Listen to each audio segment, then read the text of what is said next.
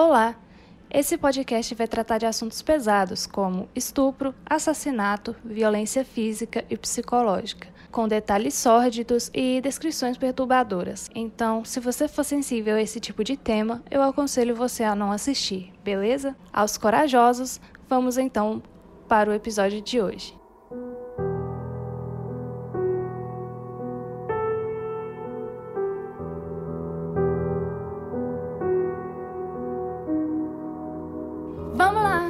Meus queridos? Como é que vocês estão? Tudo jóia? Espero que sim. Voltei aqui, né, para mais um episódio do Lista de Crimes. E primeiro de tudo, tudo, tudo, queria pedir uma desculpa, né, pelo barulho, porque provavelmente vocês vão estar escutando um barulho de fundo, que é inevitável, porque eu moro literalmente em frente a uma usina de aço, então e não dá para vedar muito. E o meu gato está fazendo uma participação especial hoje. E eu acho que no último episódio também. Então. Aí, ó. Enfim, isso aqui era para ser um mini episódio. Mas eu me empolguei tanto que eu acho que vai ser do tamanho de um episódio normal mesmo. É. Porque casos assim que precisam, né, de um contexto histórico é, me interessa bastante, tenho bastante curiosidade para entender. Eu tive que ver uma videoaula de a era vitoriana para fazer esse episódio para vocês. Então vamos lá. Segue a gente lá no Instagram, arroba lista de crimes. E já tô aqui com a minha tacinha de vinho, tá friozinho, então senta aí, vamos ouvir história.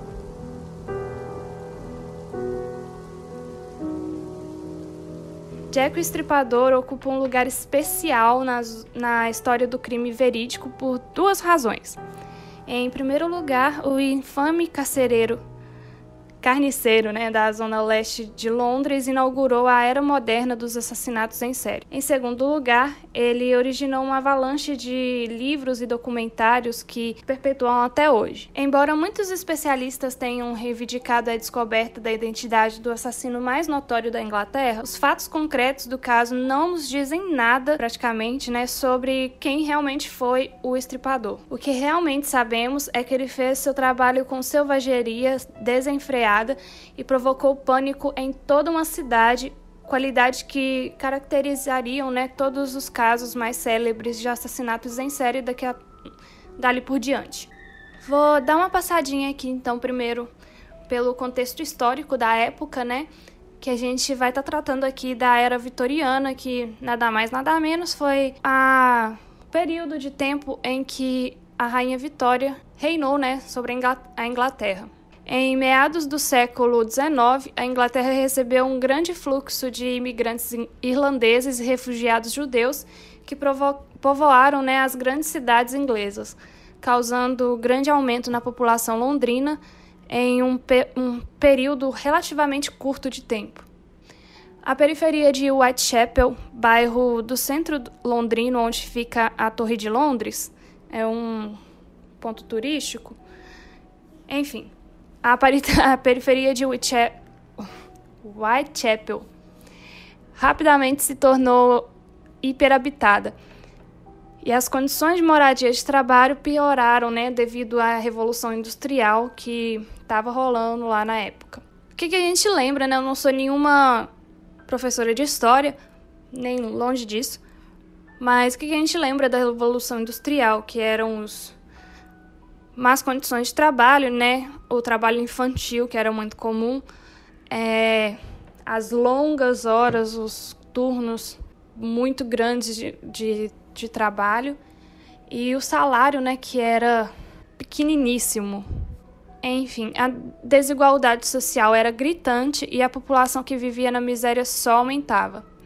A criminalidade na região aumentava na mesma frequência e a pobreza endêmica levou muitas mulheres à prostituição. Em outubro de 1888, a Polícia Metropolitana de Londres estimou a existência de 62 bordéis e mais ou menos 1.200 mulheres trabalhando com, trabalhando como prostitutas em Whitechapel. Normalmente as pessoas trabalhavam o dia inteiro, as pessoas que é, moravam na rua, né, não tinham moradia fixa, elas trabalhavam o dia inteiro para conseguir no mínimo assim 80 centavos, que era o valor cobrado para dormir nos hotéis mais precários da região. Quando eles não tinham o suficiente para pagar o quarto, né, a cama, eles pagavam menos para dormir numa corda que nada mais nada menos era uma corda amarrada em duas extremidades que o pessoal dormia um monte de gente junto assim, pendurada na corda. Mas apesar de parecer super desconfortável, era mais seguro do que passar a noite na rua. O antissemitismo, nativismo, racismo, distúrbios sociais e depravação severa reforçaram a opinião pública que Whitechapel era um antro de, de ima,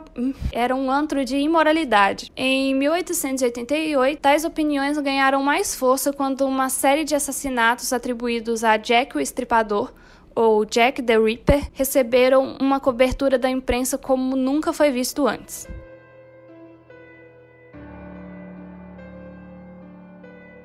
Graças ao grande número de ataques contra as mulheres na região durante o período, é incerta a quantidade de vítimas mortas pela mesma pessoa. 11 homicídios independentes ocorridos entre abril de 1888 e fevereiro de 1891 foram reportados pela polícia e são conhecidos como os assassinatos de Whitechapel. As opiniões divergem quais desses homicídios estão ligados ao mesmo, ao mesmo culpado, mas cinco desses onze são conhecidos como os cinco canônicos, que foi que são, né, mais considerados como obras de Jack o Estripador. A primeira vítima foi Mary Nichols. Ela foi encontrada cerca de 3h40 da manhã em uma sexta-feira, no dia 31 de agosto de 1888, em Buck Hall, Bucks Hall,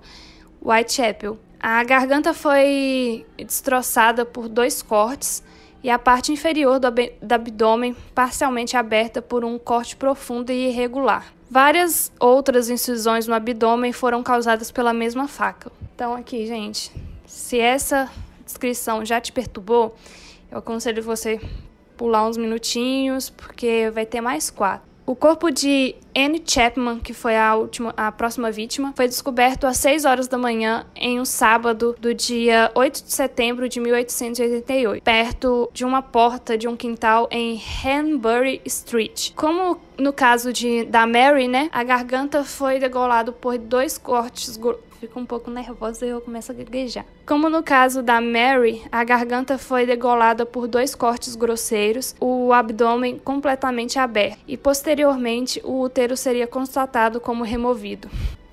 É. Em, em um inquérito, uma testemunha alegou ter visto Chapman cerca de 5 e meia da manhã, acompanhada de um homem de cabelos escuros e de má aparência, apesar de ser seu aspecto de cavalheiro, né?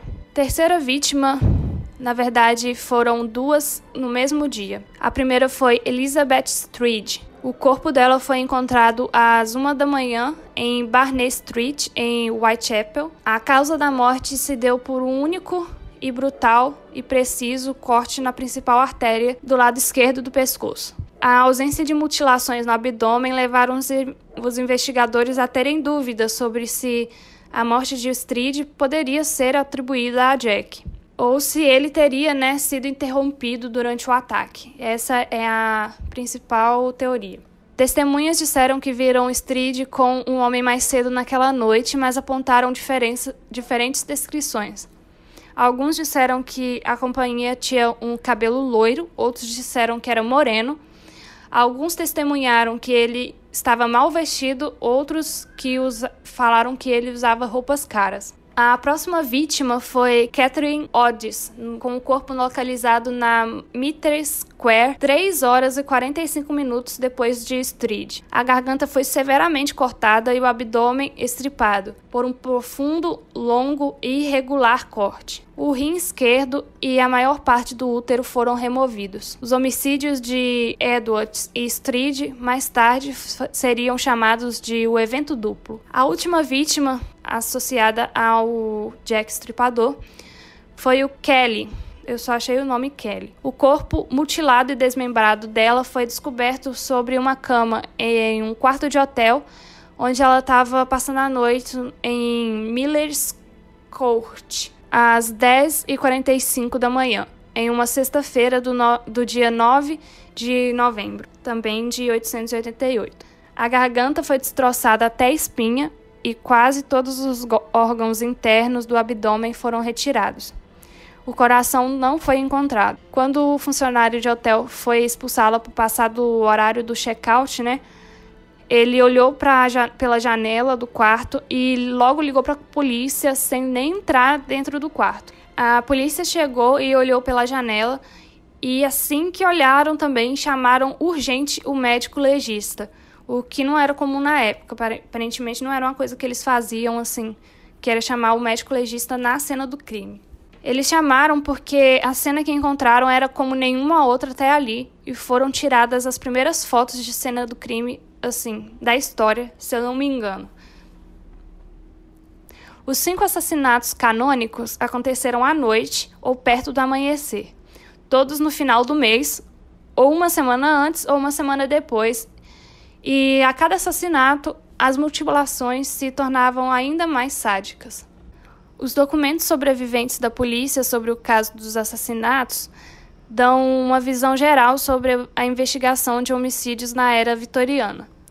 Várias equipes policiais conduziram inquéritos em cada casa de Whitechapel. Material forense foi coletado e examinado.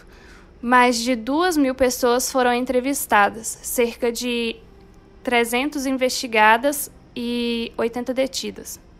Açougueiros, cirurgiões e médicos se tornaram suspeitos por causa do método das mutilações.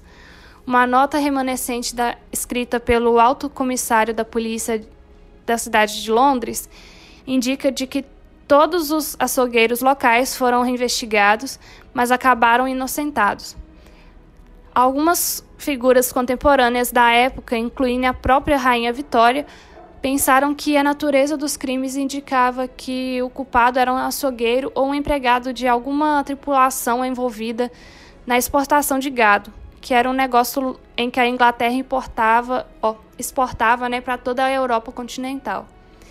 Mesmo com toda a investigação, o caso segue sem solução até hoje. Né? No fim de outubro de 1888, Robert Anderson pediu ao policial cirurgião Thomas Bond para dar uma opinião em relação às, às habilidades cirúrgicas do assassino. A opinião dele sobre o assassino de toda hora eu embolo. Whitechapel, o assassino de Whitechapel é um dos primeiros casos conhecidos de perfil criminal. As conclusões de Bond se baseavam em seus próprios exames das vítimas mutiladas e das conclusões pós-mortem. E, além disso, né, ele escreveu: Não existem dúvidas de que todos os cinco homicídios foram cometidos pela mesma pessoa. Nas quatro primeiras, gar... Nas quatro primeiras as gargantas foram abertas da esquerda para a direita Apenas no último caso é impossível saber em qual direção que se deu o corte fatal. Mas a principal artéria do pescoço que foi encontrada esmagada na parede, perto de onde a cabeça da mulher estava posicionada, todas as circunstâncias levam a crer de que a mulher deveria estar disposta por baixo quando o crime ocorreu. E em todos os casos, a garganta foi a primeira a ser cortada. Bond discordou veementemente sobre a ideia de que o assassino detinha de qualquer conhecimento científico ou anatômico ou até, até mesmo a técnica de um açougueiro. Em sua opinião, o, o homicida deveria ser um homem de hábitos solitários, sujeito a ataques periódicos de sadismo e mania sexual. E a natureza das mutilações possivelmente indicavam hipersexualidade, que é na, na assim, hoje em dia, né, tem vários nomes, mas um deles é a ninfomania, né? Bond também atestou que o impulso homicida talvez tenha sido desenvolvido por condições mentais doentias e vingativas, ou ainda dessa ou ainda sua mania religiosa tenha sido o engate para tal doença. Mas nenhuma dessas possibilidades é plausível. Não existem evidências de qualquer estupro das vítimas também. Outra coisa interessante foi que durante os assassinatos do estripador, a polícia, jornais e outras fontes né, receberam centenas de cartas relacionadas aos casos. Centenas de casos de cartas né, diziam ser escritas pelo próprio assassino, só que três delas chamaram a atenção da polícia. Foram as. Eles deram os nomes para elas, né? Foi a carta Dear Boss, o cartão postal Saucy Jack e a carta From Hell. A outra carta, eu, a, talvez a mais importante, foi a carta From Hell. Ela foi recebida por George Lusk, que era líder do comitê de vigilância de Whitechapel. Ele encontrou a, foi, ele recebeu a carta no dia 16 de outubro de 1888. O estilo da escrita não se assemelhava às outras cartas, mas essa tinha vis, vindo em uma pequena caixa de madeira. Na hora que ele foi abrir a caixa, descobriu a metade de um rim preservado em etanol, junto com a carta. O rim em questão era o da quarta vítima, também a Catherine, que havia sido re removido né, pelo assassino. A carta alegava que o autor tinha fritado e comido a outra metade desaparecida do rim. Enfim, depois então, né, o que, que aconteceu depois desse, de toda essa fama macabra que o, o Jack o Estripador ganhou? Depois disso, os assassinatos dele então marcaram uma, um divisor de águas de como os jornalistas tratavam os crimes. Jack não foi o primeiro assassino em série, nem de longe, mas acabou sendo o primeiro caso a dar um frenesi né, mundial na mídia. Reformas tributárias na década de 1850 permitiram uma melhor circulação de jornais com um preço menor. Essa produção mais acessível de jornais acarretou né, em superdifusão desses folhetos que chegavam a ter preço de venda equivalente a metade de um penny, que eu não sei quanto que vale isso. Ou seja, né, o preço do jornal aumentou, é, diminuiu e com isso todos os tipos de a, as mídias tinham mais voz e começou aquela coisa do sensacionalismo, aqueles negócios que a gente vê até hoje, né? Juntamente com além de ter ganhado vários filmes, várias obras baseadas nele, é, e até mesmo né, em 2015 foi a, inaugurado o Museu Jack o Estripador, o Jack the Ripper Museum, em, no leste de Londres. Mesmo com tudo isso, de, durante, e também né, durante e depois das atrocidades, Jack o Estripador se tornou mais um, o maior pesadelo das crianças. Ele é usado até hoje, né? Hoje nem tanto, mas antigamente muito mais.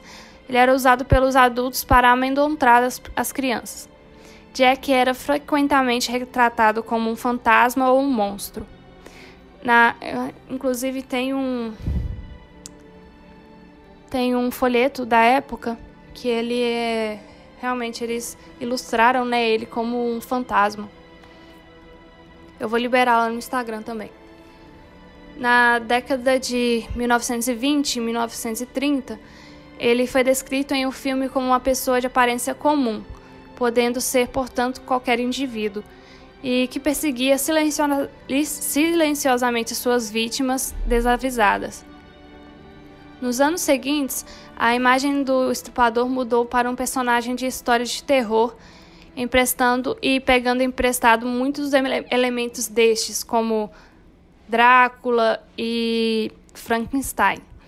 O legado ficcional de Jack, não sei se é certo falar legado, né? Se for alguém me corrige, é, se disseminou em múltiplos gêneros, desde romance policial de Sherlock Holmes até filmes de terror eróticos japoneses, os famosos haikais. Haikais não é? Opa. Esqueci, gente, como é que é o nome mesmo dos. Dos. Dos pornozão é, japoneses, os desenhos pornô japoneses. Esqueci o nome. Mas enfim, eu acho que é isso, gente. O que, que vocês acharam? Eu acho que todo mundo já tinha ouvido falar sobre o Jack Estripador, né? Porque como os carniceiros da Rua do Avoreiro, né, que faziam linguiça para vender, ele acabou virando uma uma lenda, né? Então, às vezes é meio difícil da gente separar o que é verdade e o que é invenção da mídia. Mas eu vou estar liberando várias coisinhas lá no Instagram também. Interage com a gente, porque eu tô vendo que tem bastante gente interagindo e de uma hora para outra tá crescendo assim muito grande, muito rápido o podcast e eu tô amando isso, gente. Continuem fazendo propaganda, tô vendo cada um de vocês e tá uma coisa linda. E é isso, isso dá muita é, incentivo, né, pra gente continuar fazendo e vai sair mais. E eu tô tentando me organizar para seguir certinho uma, uma, uma rotina, né, dos episódios. De novo aí eu vou pedir, segue a gente nas redes sociais, arroba lista de crimes. O nosso e-mail para contato é arroba, ó, é lista de crimes arroba hotmail.com. Pode mandar e-mail, pode mandar DM, pode entrar no Twitter também, que não tem nada lá até hoje. Mas é isso, gente. Dão é, sugestão de próximos episódios também. E lembrando que eu sou a Bárbara, faço o Lista de Crimes sozinha. É, todas as pautas, tudo eu que faço por minha conta, não tem ainda nenhum retorno financeiro sobre isso, mas eu faço mesmo por amor e ah, espero que vocês tenham, estão gostando. E também é editado por Manrico Palafoss. Então é isso. Até mais. Vejo vocês no próximo episódio.